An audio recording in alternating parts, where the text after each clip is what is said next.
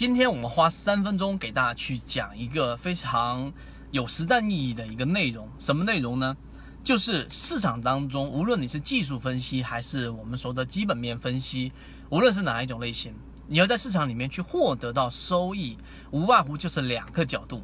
第一个角度就是时间，第二个角度就是价格。为什么我这么说呢？首先，我们先说第一个基本面分析里面，其实有一个短板，就是它的时间周期太长了。为什么呢？你像之前的巴菲特买的比亚迪，对不对？那么你如果说用基本面分析这个行业，确实有可能会成为这一个龙头，并且业绩连续走好，ROE 很好，PE 很好，那么它确实是可能会成为一个我们说这个行业当中的一个龙头。但是时间周期呢？你不能去做好很好的把握，一年、两年、三年，真正做价值投资的人，像格雷格林厄姆说的，那也就是你的个股只要是选择好了之后，不用在里面去不断的做投机，只要个股下跌你就买，只要低于这个。他认为的这种价值啊，低于这个价值了。就我们以前打在格林厄姆里面最经典的一个比喻就是，啊，你是一个知道这一个股股上市公司的这个价价值的，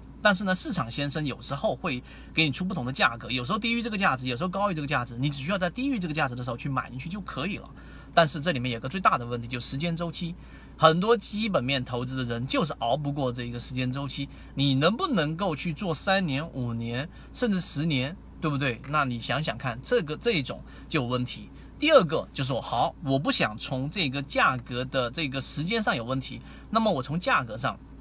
那价格上会不会是一个很好突破口呢？其实价格呢，就是我们所说刚刚基本面分析里面存在的一个啊一个因素，就是我不考虑时间周期，我只看价格。这个价格呢，只要是啊低于我的这一个预期的这一个价值分析里面的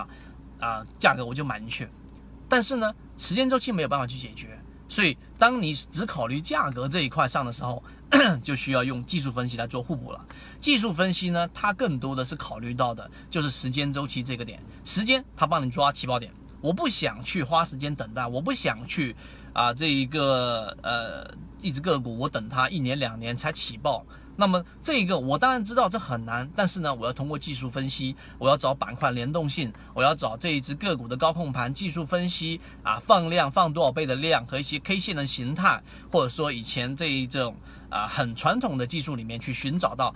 时间周期，我要在时间上跑赢你。我要在买进去的一个短周期内出现一个比较大幅的拉升，这就意味着我要放弃掉一段比较大的一个利润。可能你拿这个中长线，你用基本面分析，你拿了一年两年，你的成本比我低个百分之二十左右。但是呢，由于我的这种短线分析，我可以在这种时间上跑赢你，我可以啊放弃这百分之二十的利润。即例如说啊，这一个放大碳素，你拿了百分之。这一种二十的利润，或者说拿了百分之五十的利润，我只拿百分之三十的利润，那我一样是可以去觉得值得的。所以这是技术分析里面的一个角度。所以今天我们拿三分钟给大家去做讨论的是让大家知道，其实你要做一个选择，到底你是要选择时间，还是要选择价格，这个是永恒的一个话题。但是在我们这一个呃公众号上面，我们会给大家一个综合的概念，就是基本面分析，我们要做一个大的护城河，以至于即使暴跌，你依依然可以很安稳的睡觉。